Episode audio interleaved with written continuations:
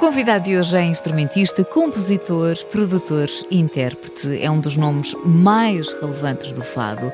Acompanhou Amália Rodrigues em palco em estúdio na semana passada. Aliás, eh, fez ontem uma semana, subiu ao palco para celebrar 50 anos de Boa Noite Solidão. E há muito mais para conversar, eh, como a paternidade.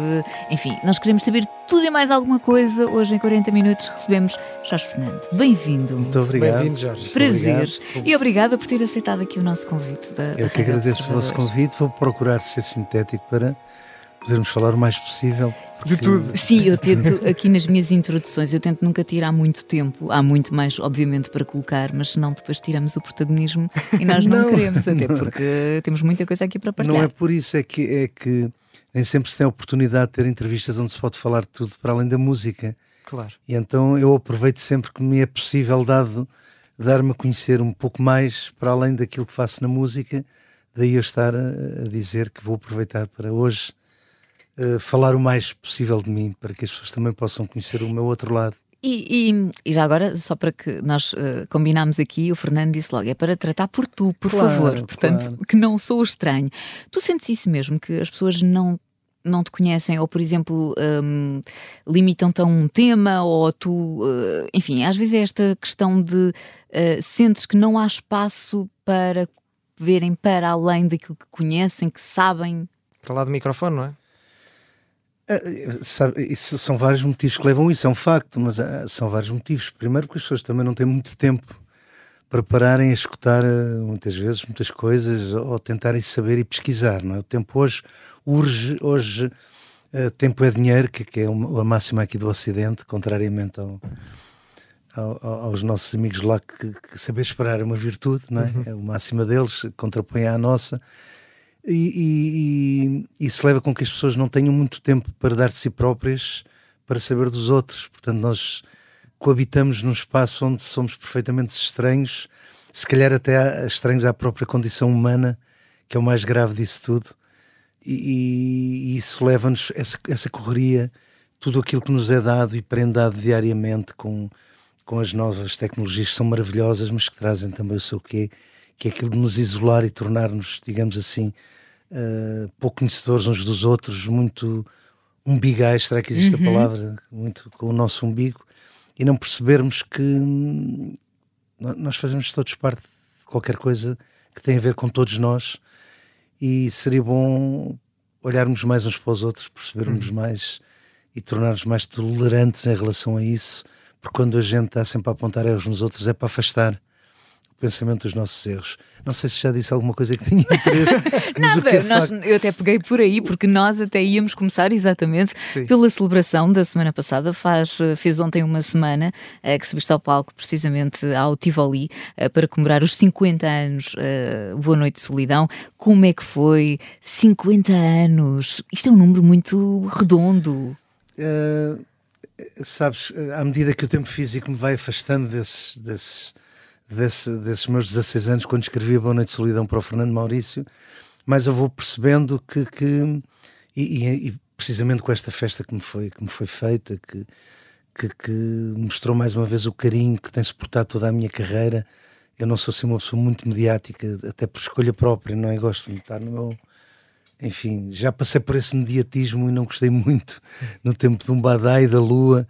Não é o tipo. Eu gosto, é evidente, todos nós, às vezes eu estou a falar e parece que me estou a contradizer, porque todos nós, eu quando era menino sonhava chegar ao grande público, Claro. mas na medida em que cheguei com um Badá que, que pronto, que era quase assalto diário na rua, isso eu não. E porquê é, que não, porquê é que não gostaste? O que é que havia nessa altura? Não é a minha natureza, não é mesmo a minha natureza.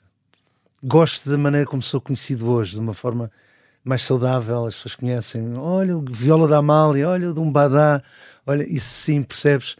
Eh, acho, que- acho que, que há espaço para eu ser eu e não ficar intimidado com, com o sucesso que tive, Claro. que me intimidou, é um facto, que foi muito bom, que hoje dura, repara, eu vou ser sempre um Badá para toda a vida. Eu ia, nós estávamos é? aqui Vou ser a, sempre o que Sim. é ótimo, mas passei estávamos um a falar sobre isso. Em Isso, isso não, te, não te causa nenhum desconforto o facto, de- e até falávamos no início da entrevista, do facto de muitas vezes os, os artistas serem vítimas, entre aspas, do, do sucesso e ficarem ali quase fechados nesse sucesso. Para ti, isso não é um problema, seres conhecido como o homem não, do Umbadá? Uh, não, não porque pá, eu acho que nenhum de nós eh, pode, pode estar perturbado pelo facto de ter usado fralda, já não usamos, não é? Portanto, tudo é um crescimento, nós, claro. nós todos passamos por diversas fases na vida. Além disso, não me parece que o Umbadá tenha sido assim digamos, tão perturbador que, que, que, eu tenha que fechar os olhos de vergonha quando canta Ai, nem de perto, nem de longe. longe é? Depois, o que eu acho é que outros temas que eu escrevi para outros e para mim, como a chuva, quem vai ao fado, pode ser saudade, essas coisas que eu escrevi, os búzios, tudo depois foram amenizando um pouco o facto de estar só agarrado a um badá. E se calhar hoje a chuva é muito mais. Posso dizer-te uma coisa muito curiosa. Eu, eu, antes de ir para esta entrevista, o meu irmão mais novo perguntou-me quem é que nós íamos entrevistar hoje. Eu disse que íamos falar com o Jorge Fernando e ele, que tem 20 anos, portanto, uma geração totalmente diferente, virou-se e disse logo: é o da chuva. Oh, é sério? Com 20 anos. E portanto, que isso giro. mostra também como uh, a tua música uh, chega, tem essa transversalidade de, oh, de gerações. De... Que giro. Por acaso dizia-me isto neste sábado, eu estava a falar com, com um amigo meu, Pedro Campos, que é, é administrador na SPL, dizia que percebia que a minha música era abrangente, que chegava. Então, é, é, respondendo à tua pergunta, que mais posso eu agradecer à vida do que isso, não é? De conseguir que a minha, que a minha música chegue às pessoas de uma forma mais saudável, menos de, enfim. Claro. Jorge, falavas, falávamos aqui há, há pouco da questão do tempo uh, e, e, estavas a comparar até aqui no, nós no Ocidente somos mais apressados, queremos mais ao, ao, mesmo tempo e mais rapidamente. 50 anos depois, ainda, ainda há tempo para mais? Achas que ainda há tempo para fazer coisas novas? Ou Agora é tempo de olhar para o que já foi feito. Eu, eu acho, não, eu, sabes, a minha inquietação ainda não me deixou. Eu sou muito inquieto nessas coisas. Isso, essa, essa inquietude que me leva, sei lá, a, fazer, a trazer as baterias para o fado, não é? que foi o que as trouxe. É, nos primeiros discos gravei com a Brigada Vitor Jara, uhum. é, no fado, claro, é, porque eu, eu, sabia que a Brigada era especialista em ritmos portugueses e para meter bateria no fado eu teria que levar ritmos portugueses, estar a pôr folks e não sei o quê é importante que tu chegues a algum lado com percussão ou bateria, mas que saiba Portugal, não é? Claro. Isso é importante, porque senão. Eu sou do, do, eu uma vez vi uma entrevista brilhante do Piazzolla que ele dizia ele, ele mexe-se na forma, mas não no conteúdo. E o conteúdo, neste caso, também passa pela força rítmica. Se tu, em vez de um malhão, estiveres a tocar um folk, estás a levar isto para a Califórnia, coisa do género, não é? Claro. Portanto, há, essa, há que respeitar essa coisa no fato, senão desvirtua-se não é que fique feio ou bonito, não, não é nada disso, pode ficar muito bonito, não é? O que é facto é que deixa de ser uh, um apelo português à Portugalidade. Uh, e, e, penso que quando, quando qualquer um de nós vai lá fora, quando quem nos vai ouvir, vai esperar se sentir através desta linguagem universal que não precisa de palavras, que é a música, uh, sentir o peso do país de onde, de onde eu vou, não é? Portanto, isso é que é importante deixar marcado. E com isto tudo, uh, acho que me perdi na pergunta que fizeste. Do tempo, se, se, ainda tinhas tempo, se achas que ainda há tempo para fazer mais? Eu acho que sim, acho que sim, enquanto, enquanto isso preservar em mim, eu vou-me vou sentindo vivo. Não estamos num país fácil, não estamos num país fácil mesmo a nível de música, porque é, eu acho, eu acho que isto está a acontecer um pouco no mundo, não é? Eh, eu, eu, quando vim para a música, quando nasci para a música, quando começo a perceber a música, o que era importante era a diferença. Tu se recuares no tempo, nos tempos em que eu era menino e começo a ouvir as grandes bandas mundiais e portuguesas e tudo, o que era importante era a diferença. Os Genesis eram diferentes dos Floyd, os Floyd eram diferentes dos, Deep Purple. Porquê? Porque quem estava à frente das editoras eram músicos. A música não é do senso comum, não é a mesma coisa que fazer omeletes, ou... não é mesmo, não tem mesmo a ver essa ciência exata. Uh, e, e hoje, uh, passados uns tempos, com a industrialização musical, à frente das editoras começam a estar pessoas que estão mais ligadas ao negócio, a fazer dinheiro, do que propriamente à música, se bem que não deem pelo facto que uma coisa traz outra, não é? E hoje, como estás a falar, vais a uma editora, estás a falar com uma pessoa que possivelmente não tem senso musical, porque eu quando falo em música não quero dizer que a pessoa toca ou cante, uhum. quer dizer que tenha musicalidade. E às vezes o que tem é jeito para o negócio. Sensibilidade, e, não é? Música é sensibilidade. É sensibilidade, não tem nada a ver com, tocar ou cantar. E essa sensibilidade nem toda a gente tem. E como hoje eu não vejo muito essa sensibilidade, que me perdoem, me desculpem a sinceridade, então com quem tu estás a falar, tens que perceber que é uma pessoa que está. Como é que ela define a música? Se é parecido com aquilo que está a ser tocado ou não. Se for parecido com aquilo que lhe está na cabeça, que vem de fora e que está a vender, é bom. Se for diferente, já não presta. Significa o quê? Que meteste a, música numa caixa onde dificilmente nestes tempos próximos poderão sair a não ser copiarem-se uns aos outros. Do Boa Noite de Solidão, engraçado, tu escreveste aos 16, não foi a primeira música, segundo não. sei. A primeira foi aos 14? Aos 15. Aos 15. Trigueirinha. Pronto, Trigueirinha, muito bem. Uh, como é que, e olhando para a letra do, do Boa Noite Solidão, já agora, uh, que escreveste um, para, para um, o Fernando Maurício, um dos maiores uh, uma das maiores lendas do, do fado. Primeiro, que história está por trás desta canção e como é que, aos 16 anos, há sensibilidade para escrever uma música. Uh, para quem conhece a letra, é, é, fácil perceber o que é que eu quero dizer. Para quem não conhece, fica a sugestão de ouvir e de olhar para a letra, porque é mesmo com 16 anos, como é que tu consegues escrever uma música como Boa Noite Solidão? Olha, a história do Fernando posso contar fácil. Fernanda Fernando era uma pessoa apaixonada, aliás, notas pelo seu canto, não é? E ele andava de paixão com uma fadista também. E, e, numa, e numa altura em que se separaram, ele estava em, em, em queda emocional, estava em sofrimento, estava a padecer. Eu já lhe tinha mostrado uns versos, dois versos que ele tinha adorado, que foi o meu amigo João que ele gravou, e o Arco da Velha, que é uma coisa que também come, como é que começa. Tem as estrelas por telha, por meu leito um velho barco, por paredes amarzias, espreita-me o arco da velha como se a velha e o arco me fizessem companhia. Ele já cantava esses dois temas meus. E então, uh, esses versos que, que, que, eu tinha, que eu tinha escrito, não eram temas, eram versos. E então ele diz: Porquê é que não escreves uma história sobre o, este, este, desamor que eu estou a sentir e tal? E eu uh, acho que consigo captar aquela angústia que ele, que ele estava a passar na altura, porque nessa altura não tínhamos ang muitas angústias de amor, era muito cedo para ter essas angústias. Exato mas percebi, senti nele, acho que captei essa, essa, essa energia dele e, e lembro perfeitamente estar a escrever. Lembro, aliás, o espetáculo começou com uma parte assim meio teatral, em que tu só ouves o som deu, do que se passou. Eu escrever, a minha mãe chamaram para comer, ele ligar, começou assim tudo, começou assim um espetáculo. Foi uma ideia que eu tive, uh, descrevendo exatamente o momento, porque me recordo como se hoje fosse uh, quando escrevia Boa Noite de Solidão. Uhum. Olha, e... A segunda parte, como é que eu escrevi isso com 16 anos? Uh, não sei. não sei, mas este meu lado, esse meu lado triste é um lado que veio comigo e vai comigo. Uh, eu tenho esse lado, sou, sou uma pessoa que, por exemplo, e que não vezes... consegue explicar? não, vai? não consigo explicar. Quando eu me fecho em mim é difícil, percebes? Fico, fico, é difícil sei lá, se eu fosse o Fernando Pessoa, diria o que ele diz sobre o fado. Há um intervalo próprio ali em que todos nós às vezes estamos. E o meu é esse. É esse lado. Eu não sei bem se é triste, se é melancólico.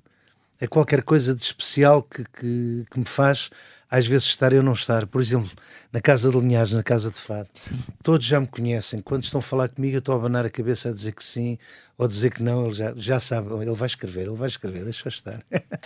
E, e, tu, e tu aos 16 anos. não estou a ouvir nada. Como é, como é que era o Jorge Fernando aos 16 anos? Já tinha esse lado triste também, melancólico? Ou ainda eu... não tinha maturidade para o sentir? Esse, la esse lado veio comigo. Há coisas que eu acho que nós trazemos uh, cada vez mais o avanço da ciência prova que são coisas que se trazem através de, do, nosso, do nosso carimbo, não é? É uma coisa muito curiosa que, que... E, e, mais tarde eu comecei a perceber isso através de, de estudos. O, o Anaxágoras, se leres Anaxágoras, percebes que os arquétipos estão todos já, já, já se manifestaram no ar, não é? À espera de. O, o, Platão mais tarde dá avanço a isso. Eu acho que era muito importante as pessoas perceberem essa coisa, porque realmente a vida pode tornar-se de um momento para o outro uma, uma, uma coisa diferente se nós a percebermos. Não é? Nós temos o livre-arbítrio, mas o livre-arbítrio é uma coisa que, digamos que é como estares no ringue com um boxer, tu podes fugir do boxer, mas não podes sair claro. das quatro linhas. Então o Nachagros diz isso, porque o, o, o, tudo para, para o Nachagros já estava plasmado no éter cósmico à espera de descer à terceira dimensão, não é? Como tu pões a semente na terra uh, se puseres a semente de, de, de, alhos, por mais que tu queiras, aquilo nunca vai ser uma cebola, já lá está. Está plasmado na semente o que vai ser, ponto final. Eu, Ana Chagres, defendia isso. Platão vai um pouco mais longe, diz mesmo que um cavalo, mesmo que lhe cortes as pernas, não deixa de ser um cavalo, será sempre um cavalo, não é? Portanto, uh, eu quero dizer isto que nós trazemos no nosso ADN, imputado em nós. Uh, quem o faz é que eu não sei, nem estou interessado uhum. em saber, porque não me vai ser dado saber, mas alguma inteligência, alguma coisa rara, alguma energia, como eu sei dizer, está por trás de tudo isto num encantador, num encantador segredo que faz com que a gente nasça e já traga a nobreza para a qual acaba por nascer. E no fundo, para mim, o que é importante é chegarmos ao fim da vida e cumprir essa nobreza. O bate-chapa, que é bom arranjar o carro, o eletricista, que é bom arranjar a luz, e cada um cumprir da melhor maneira aquilo para o qual eu acho que nasce. E, e... e neste caso, não sei se era isso que ias perguntar, Catarina. Uh, quando esse dia chegar, tu achas que cumpriste também? Acho que sim. Mas sinceramente, perdoe-me, não é, isto não é, mas acho que sim. Repara, eu, eu muitas das muitas muita muita vez na minha vida hum, sei lá deixa-me dar-te um exemplo. Eu chego à Holanda há um festival no no Quartier Latin em, em Paris onde é o Soborno já lá tinha estado uma vez a ver um discurso brilhante do Jorge Luís Borges de quem eu sou um grande fã. Uh, e, e, e, depois tem no Cartier Latin, no de Paris, uma semana de fado. Carlos Argentina Santos, Camané, Carlos do Carmo, Ana Sofia Varela, eu. E, um, e uns, uns, promotores da Holanda ficam comigo. Sou, talvez pelo meu fato ser mais aberto, menos, menos fechado, é comigo que ficam. E, e, e, eu gravo um disco para essa, para essa editora onde levo mais tarde a Marisa, que é a World Connection uh, e levo também para, para, para, para esses promotores. Levei também a Namora mais uhum. tarde para lá e faço 21 concertos esgotadíssimos. O meu disco tem 4 estrelas e meio atrás do disco do, do, do, do, do Sting, que teve 5 estrelas, que saiu na mesma altura. E depois aparece a Namora e eu acho que aquele talento é tanto que esqueço a minha carreira completamente e dedico-me à carreira da namoro, ainda bem que o fiz, porque através dos discos que eu lhe fiz, vem o Prince à carreira dela, vem os Rolling Stones. Então acho que essa, essa é a real nobreza pela qual eu nasci. Acho que o mais importante que eu trouxe comigo é a capacidade que, que, eu, que eu tenho, que eu tive para já de desenhar carreiras, como o primeiro disco da Marisa, que é, o, é um dos, é o, único disco premiado dela, é? o único. Foi o disco que eu, lhe, que eu produzi, que a trouxe, que é esta capacidade que eu tenho de, de observar onde, onde melhor colocar as vozes e, e desenhar-lhes uma carreira que mais tarde acabam por dar, por dar frutos. Acho que isso... E, e tu, para ti é importante que as pessoas saibam, por exemplo, porque eu acredito que a maioria não saiba sequer que tu estás por trás da, do sucesso dessas carreiras. Uhum. Falaste na Marisa, falaste na Ana Moura. Sim, na Raquel Tavares, na claro. Fábio, no Ricardo sim, Ribeiro. Sim, sim, Sou eu que faço os primeiros discos. Não, não acho, não acho importante. Se souberem melhor, fico contente se tu chegares ao pé de mim e dizer, olha, parabéns pelos discos que fizeste com a Ana, que não é? Eu, eu, está a ser feito um documentário, já está feito, está a ser misturado, editado, sobre mim, onde aparece Ana a falar do que o Prince dizia dos meus discos, o Prince a tocar uma música minha, os Rolling Stones a cantar, o, por exemplo, No Expectation, com letra em português misturada com a de inglês, que me tornou parceiro deles. Vai aparecer, por exemplo, o último comentário da Madonna, eu cantar e Madonna a dançar, e assim, portanto, tudo isso são coisas que as pessoas não sabem e o Francisco Vasconcelos, tal como tu acabaste de referir, disse: as pessoas têm que saber disso. Ótimo, se vierem saber, muito bem. Que seja o mais importante, até aqui não tem sido. Um, são, muita, são muitas ligações, uh, até porque há aqui outras que vamos explorar. Por exemplo, temos de falar também sobre a Amália Rodrigues, uh, mas vamos deixar para, para a já, segunda parte. É, já é para verdade. a segunda parte. Já. Não sei, a segunda, a segunda parte vai ter de esticar. Vai, vai ter ainda temos muita tempo de compensação. Muito bem, hoje com o Jorge Fernandes, convidado em 40 minutos aqui na Rádio Observador. Vamos ainda fazer uma pausa, voltamos já, já a seguir.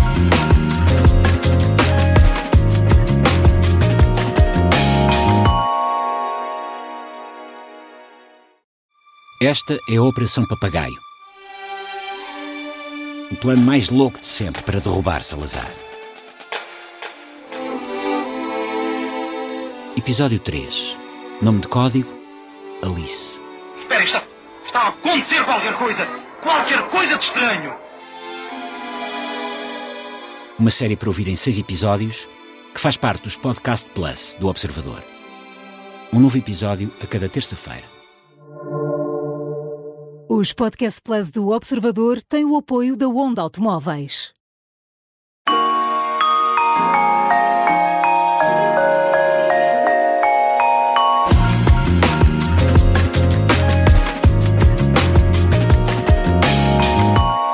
Estamos de regresso uh, depois uh, da, da, síntese e hoje à conversa com o Jorge Fernando em 40 minutos. Começámos aqui por falar uh, na celebração dos 50 anos Boa Noite Solidão.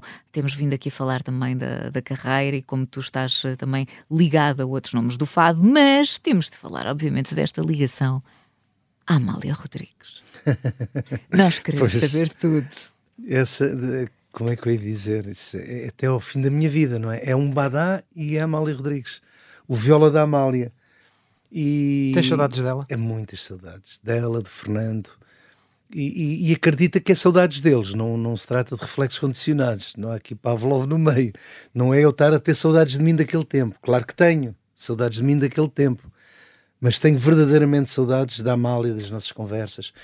Eu tenho um dos, dos meus CDs que eu gravei com ela, não é? Os últimos CDs que eu gravei. Ela escreveu, uh, que é a minha grande pérola, não é? Que é Jorge Fernando gosta de si como filho. Uau. Repara que não é como um filho, é como filho, ou seja, eu fui o filho que ela gostaria de ter tido, não é? E então nós éramos muito chegados, eu, ela, tínhamos uma, uma, uma cumplicidade tremenda.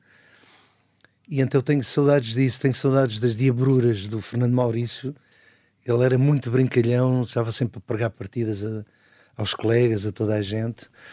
E sobretudo as conversas com a Amália, porque vocês não imaginam a capacidade da Amália. Dificilmente se encontra dentro de uma pessoa, porque a, a fronteira é muito tenue.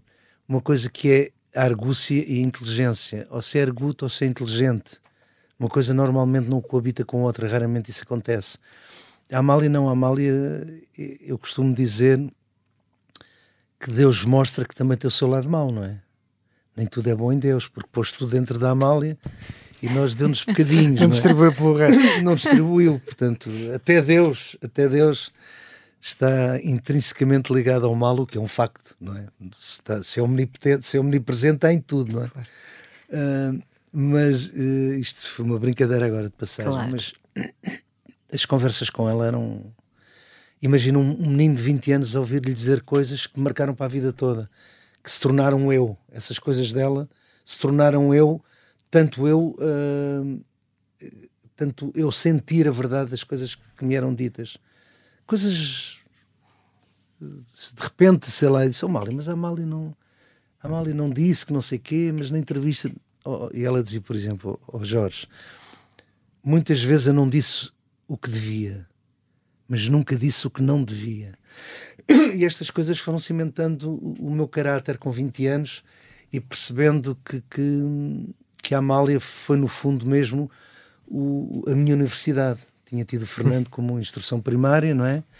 Com 16 anos, conheço o Fernando e depois a Amália, que, que a vida me pôs na vida para eu me tornar, com certeza, uma pessoa melhor e que hoje não seria o que sou sem ter passado por ela de jeito nenhum.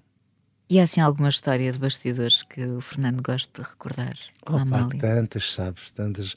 Sabes, eu, eu, acho que, eu acho que uma das coisas que a Amália gostava em mim era porque eu não, também um pouco na minha inocência dos 20 anos, eu não, não era fingidor, não, não fingia. A gente às vezes discutíamos, eu lembro uma vez, nós tínhamos, a Amália tinha uma carrinha Mercedes, ela viajava à frente no lado, ao lado do condutor e o banco rodava, estava preparado para rodar para ela se virar para nós, para trás, para falar. E pegámos numa discussão educada, claro, sempre. Eu dizia, não, Mália, olha que é, a Mália não é, e é, e é, e é, não é. E ela de repente diz, ó oh, oh, Jorge Fernando, daqui a pouco um dos dois está aqui a mais. e eu, e eu claro. A parte gira desta história é que parece que conseguimos ouvir isto com a voz da Amália. Ela era muito inteligente, sabes? Um, a, a, inteligência por si só é um relógio de repetição. Às vezes é muito confundível o facto de uma pessoa ter uma grande memória, ler muito e estar a comer um caldo verde e a recitar uh, Fernando Pessoa ou falar de Rembrandt, fazer, não é? Eu prefiro falar do chouriço e do caldo verde do que, mas normalmente confunde-se um pouco isso. Sim. O que, na minha opinião, o que torna a pessoa realmente inteligente é uma coisa que se chama intuição, que permite à Amália, de repente, passado cinco minutos, estar uma conversa da qual ela nada sabia, já estar a discuti-la. Ela percebia imediatamente. Era impressionante e essa intuição danada que ela tinha fazia com que a velocidade das suas respostas fossem tremendas. Uh, naquele tempo não havia telefones, uh, telemóveis. A Amália ligou-me num sábado a dizer que domingo estaria lá o José Manuel Osório, o meu querido amigo José Manuel Osório, também uma pessoa que me deixa saudades, e o Rubens de Carvalho, por causa da festa do Avante. E naquele tempo, a festa do Avante era muito mais, conotava muito mais os artistas à filosofia do, do, do Partido Comunista, Comunista uhum. do que propriamente hoje. Hoje há gente que não tem nada a ver com o Partido Comunista e vai à festa. Naquele tempo, não. Ainda há pouco tempo eu cantei em Itália já com o Eugênio Finardi, que, que fez o primeiro Avante e estamos a falar sobre isso. E então o Rubens de Carvalho estava a dizer à Amália: oh, Amália, a Amália tem que perceber que vai cantar para 2 milhões de pessoas. Passam na festa do Avante 2 milhões de pessoas. E a Amália logo: Pois é, Rubens, sabe, mas eu depois preocupa-me os outros 8 milhões que não vão lá estar. Portanto, esta velocidade de raciocínio desarmante, que desarma completamente qualquer Sim, pessoa. Não há resposta dizer, para isso. Não há resposta. Realmente, pronto, vou ser vista por todo... E os outros 8 milhões? Como eu não tenho nada a ver com, com política, ela não tinha, não é? nada a ver com política, mesmo aquele lado que lhe é atribuído a ajuda a muita gente revolucionária tinha mais a ver com o lado humano do que o lado político. Certo porque ela era uma pessoa muito humana, ela achava por bem, mas uh, o, o que é aqui observável, uh, no sentido de perceber o que a Amália era, é a velocidade de raciocínio dela, como de repente ela desarma, não é? Quem, quem lhe está a propor realmente ser visto por 2 milhões de pessoas, quem é que não quer ser visto? O problema são os outros oito, claro. que não tem nada a ver com filosofias daquele tipo e que, ah, estão a Amália agora, não é?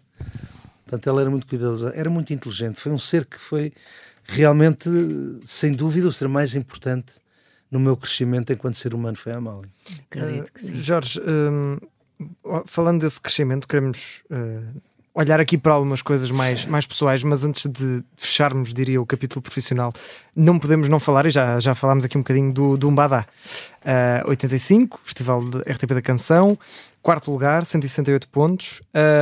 não, não ganhaste o festival, mas ganhaste o coração das pessoas porque o Umbadá foi, foi talvez o maior sucesso desse, desse festival, apesar de não ter ganho. Um badeu, um badeu. Exato.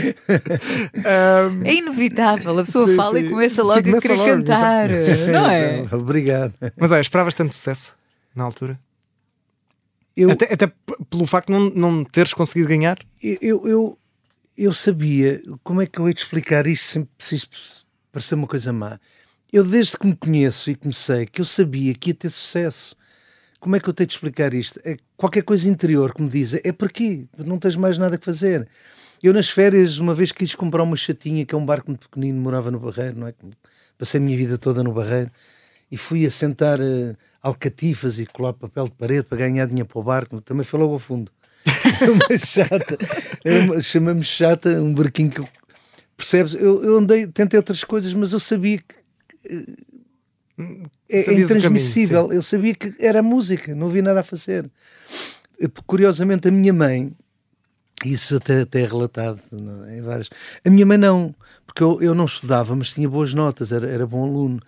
E, e a minha mãe queria que o filho se formasse, que era natural. Não é? Eu venho de um bairro pobre, a minha mãe sacrificou-se a vida inteira para, por mim e para o meu irmão, porque nós ficámos cedo sem pai e gostava que o filho se. se ela sacrificou-se para que os filhos tivessem ambos um, um, um, um grau de instrução uhum. superior e coisa do género.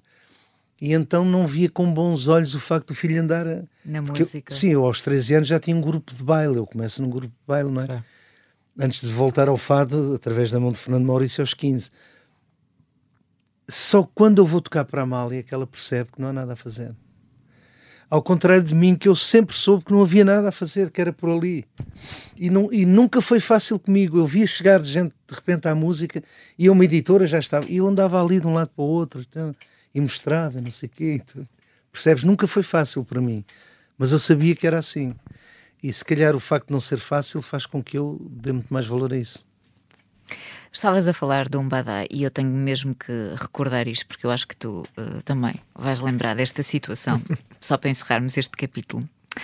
Lembras-te da Michórdia Temáticas? Da Eu rádio lembro, comercial e o lembro, Ricardo. Araújo Pereira.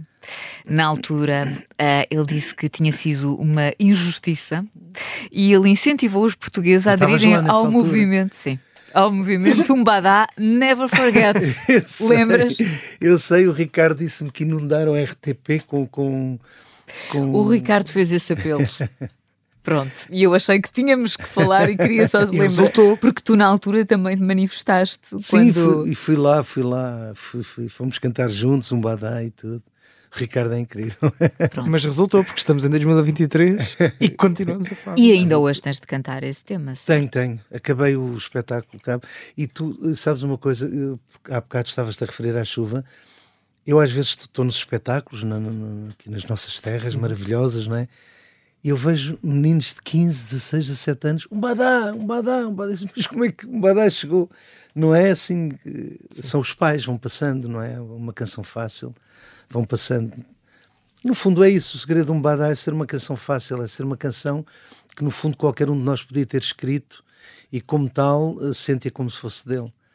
Isso também foi uma forma de tu ali tentares fazer uma pausa no fado. Foi, foi, foi. Foi, sabes, é a minha inquietação, pá. Eu, nunca estou parado. É daí que nascem os duetos com o Sam the Kid, com os, com os Expensive Soul. É aí que eu nunca estou. Eu nunca estou. No outro dia o Fausto dizia uma coisa e eu, eu senti isso um pouco na pele. Isso tem uma fatura, isso paga uma fatura. Repara que eu gravo os primeiros discos com baterias. Atenção que adultos já tinham usado eletrónica. Justiça se faça essa grande, grande artista, sobretudo ao Zé da Ponte, porque a ideia foi dele. Com, com o Fairlight, que era um teclado computador que existia, já f- aparece com aquelas percussõezinhas, mas as baterias sou eu que trago. E só em 16, 17 é que, é que rebenta quando a Ana Moura e a Marisa e toda a gente começa a usar baterias, mas já, já as tinha, não é? Portanto, já tinha dois discos com eles. Ah, esta inquietação isso te- tem, tem, tem, um, tem, um, tem um preço Claro. tem um preço. Porque, tal como eu disse, hoje lidas eh, com gente que está na música e, e que se calhar nem, nem todos têm essa sensibilidade de perceber coisas. Jorge, temos uh, mais ou menos 10 minutinhos até ao final. Um, e, e já falámos aqui também de muitos renascimentos que tiveste ao longo da, da tua carreira, também essa, essa inquietação que tens e que te faz reinventar. Parece José Mário Branco. Inquietação, inquietação, cada vez que tu falas na minha cabeça. É, está, não, há, não há como fugir. Uh, mas houve aqui um renascimento. Tu tiveste também, em termos pessoais, em maio, uh, tiveste uma, uma operação muito delicada, muito difícil, durou 7 horas ao coração.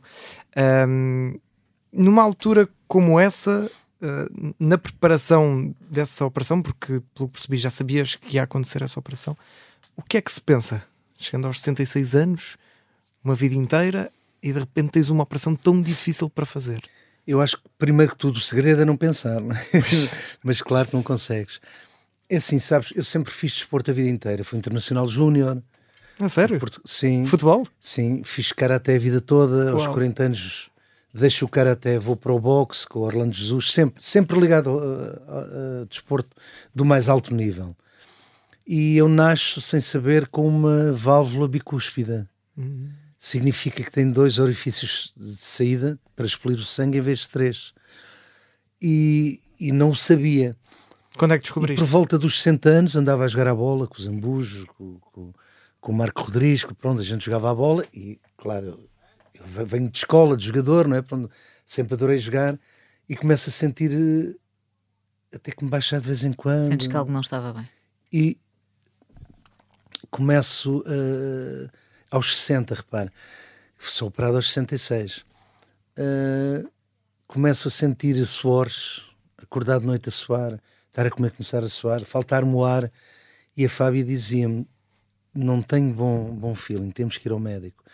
E um dia foi de tal maneira que eu fui mesmo ao hospital e fiquei lobulado. Estava à beira de um fulminante. Foi quase, digamos que a Fábia foi minha fada madrinha para além de mulher naquele instante. E estive internado e daí para cá tenho, tenho vindo a ser observado. Uh, como tu sabes, o ser humano tem essa capacidade tremenda de ser habituando às coisas, mesmo às maleitas. Claro. Não é? Se tu tiveres um acidente e ficares a cochear, tu habituas-te a andar assim. E eu fui-me habituando ao facto de, de, de, dessa insuficiência estar dentro de mim, não é? Até que, eh, de repente, nos últimos exames que faço, a horta estava uh, com um aneurisma enorme, pronta a arrebentar, e sou sem operar de urgência. Uh, não dá para pensar. Eu, a única coisa que eu me lembro é que quando vou para ser operado, porque eu, a gente estuda, vai à net e estuda, vê como é que aquilo é, tu sabes que o teu coração vai sair fora, vai estar dentro de um líquido, que o teu sangue vai chegar ao cérebro por uma máquina, são coisas que, que que os médicos maravilhosos que não ganham como os Ronaldos desta vida, mas que, que, na minha opinião têm muito mais importância que o resto todo, porque nos vão salvando assim e dando mais qualidade de vida à gente. Então eu uh, a única coisa que acho que é um pouco em mim foi quando se fecha a porta do elevador. A Fábio foi-me levar o elevador e ela começa a chorar. Aí é que eu achei que, epá, peraí. Aí é que ele veio, digamos que um baque, não é? Uhum fiquei assim. Porque de resto eu, eu sou muito positivo, eu aguento-me bem, não tenho assim esse tipo de Nota-se, nota-se bem. e a primeira, isto para te dizer, a primeira coisa que eu sinto, há duas, duas sensações quando acordo. Eu, entretanto, anestesista era uma senhora fantástica, nós estávamos a falar uh, e, e, ela disse: Eu vou-lhe administrando devagarinho anestesia, porque aquilo eram médicos por todo lado, não é? E eu, e eu lembro-me de ter dito assim: oh, doutora, realmente esta coisa uh, que eu estou a sentir faz-me pensar que eu, às vezes, quando penso que nós não somos apenas isto, nós não somos uma coisa que dure, uma paixão efêmera que dure do berço à cova, não somos apenas isto. Está-se a, está está, está, está a tomar forma, agora que estou a ser anestesiado, porque nunca o fui, não é? Porque parece que estou aqui num sítio. Eu agora percebo porque é que eu digo o meu dedo e não o eu dedo. Eu não sou o dedo. Eu digo a minha perna, não digo eu perna. Eu não sou a perna. Há qualquer coisa que, que, que possui tudo isto que me é dado, que é o corpo. Porque estava ali num sítio realmente onde eu nunca tinha, nunca tinha estado. Já tinha sido sedado, uhum. mas nunca anestesiado, não é? E ela, e ela diz-me, da última coisa que me recordo, foi ela dizer: pode, pode contar isso a quem quiser, porque eu atesto aquilo que me está a dizer. E agora vá, vá descansar.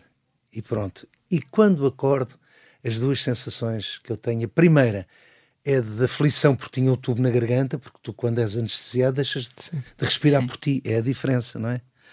Da sedação. E tiram-me logo o tubo e depois é o alívio com que eu estou a respirar. É incrível. A primeira coisa que eu sinto podia ser as podiam ser as dores, porque uh, abrem-te o peito, não é? Claro. Uh, Cortam-te ao meio externo, eh, tem, que, tem que abrir, tem que rasgar tendões, tudo, é tudo, tudo puxado. Mas a primeira coisa que eu sinto é o alívio do meu peito. É o fogo. A respirar, o, a leveza. E com toda esta minha conversa, quero deixar aqui realmente um abraço a toda esta gente que se dedica a, a pôr-nos a, a, sermos melhor enquanto seres humanos viventes neste corpo. Acho que e eles merecem. Por cima, tudo. foste operado e tinhas a tua filha pequenina. Tinha a minha filha pequenina. Já são quantas? É o quinto filho. Quinto filho. Mas não fico por aqui, calma. Agora, já pensei num chinês, não tenho nenhum chinês, não era giro. Se um amarelhinho não era, ficava giro. Mas não, não estás farto de filhos ainda? Não, pá, os filhos nunca fartam. Como farto? Nada de farto. Com tantos, não, não, credo. Eu, nunca, não, epá, eu adoro, adoro crianças, não sei Sim. se é a ingenuidade deles, se é a pureza deles que me encanta o tamanhinho, não é? Adoro crianças. E o facto mim... de ter sido pai agora nesta fase uh, dá-te que pensar ou levas com muita leveza? Não, não, levo com muito menos leveza, porque uh, quando tive os meus outros quatro filhos, inclusivamente a Maria, que já tinha 40 e tantos anos, uh, não tinha tempo físico, tempo de espaço. A minha cabeça ainda se preocupava com coisas que hoje não se preocupam porque nós vamos crescendo, não é? Aprendes a relativizar. Exatamente. Hoje esta menina está a levar de mim muito mais do que os outros, porque para além de tempo uh, já tenho outro espaço mental Outra sabedoria. para não estar preso a coisas que não me interessam agora para nada. Outra sabedoria, sim, exato. Uh, eu tenho- tenho-lhe muito mais para dar e eu próprio, aí é que está, eu próprio estou a desfrutar muito mais. Olha, e é inevitável esta pergunta final. André, estás a dizer que não, já estamos mesmo no limite, não é? Mas, Mas só dá, mesmo dá, dá, dá. para. hum, e quase que isto uh, é quase aqui o, o, universo. Uh, tu estás uh, com a Fábia, a Fábia que é prima da Amália Rodrigues. Isto estava Refere-se escrito. refere-se às voltas que, a- que a É vida o universo. é? O destino. O que É, é um facto, porque a Amália, a, a Fábia é consanguínea ainda com a Amália, não é? Que é terceiro grau. Portanto, não é uma prima afastada, é uma prima muito chegada à Amália, consanguínea ainda. E eu venho a ter uma filha que é prima em quarto grau da, da- da Amália e da Celeste, da minha queridinha Celeste, da irmã da Amália, e, e- e ter por, por companheira na minha vida uma prima de ambas, não é? Estava escrito, achas? Uh, pois eu não sei, quer dizer, será que essa afinidade que eu sentia com a Amália uh, já tem muito a ver com aquilo que, que a gente que a gente que a gente não vê e está à espera de ser visto, não é? Portanto, olha, o tempo dirá, eu sei que, eu sei que um dia, sabes, que eu, eu, eu, eu tenho esta coisa, eu, eu gosto muito, eu estudo muito, estudei muito religião, estudei muito, andei pelo espiritismo, pelo, enfim, tudo o que é religião para Parte estudar. metafísica. Exatamente, a parte mais metafísica, sempre ligada à ciência. Eu não, não consigo separar. Só a fé, a fé cega é uma coisa que comigo não funciona. Não, ou tenho que, tenho que a perceber através do sentir, ou então não contem comigo para isso, não é? Não é, não é aquele tipo de jogador que, que imagina, vai marcar um penalti e reza, falha o penalti, então Deus já não existe. Claro. Estás a perceber? Não é por aí que eu vou. Eu acho que acho que eu tinha algumas discussões com amigos meus eh, sobre a matéria negra, a energia negra, o buraco negro, e, e os meus colegas às vezes diziam: estás a ver que Deus existe porquê? Isto é tudo científico. E eu dizia: não, eu acho que isso ainda prova mais que Deus existe, porque isto não é, não é moeda ao ar. Tens o buraco negro, tens a energia negra que prende tudo o que está no sítio, a lua não está pregada com prego, a energia. E depois haverá a matéria negra, onde se supõe que a Andrómeda vai absorver a Via Láctea e por aí fora. Portanto, isto não é moeda ao ar, não é ao calha. Mas se sente uma inteligência superior por trás disto tudo. O que é? Não me perguntem quem sou eu, coitadinho, para, para- para saber disso, não é? Quer dizer, era o que faltava. Agora ser o escolhido, não é? Olha, já estamos mesmo. É o limite, portanto temos de ficar por aqui com muita pena. Foi um prazer receber-te. Volta sempre. Hoje, Jorge Fernando, em 40 minutos na Rádio Observador. Estamos de regresso para a semana. Até para a semana.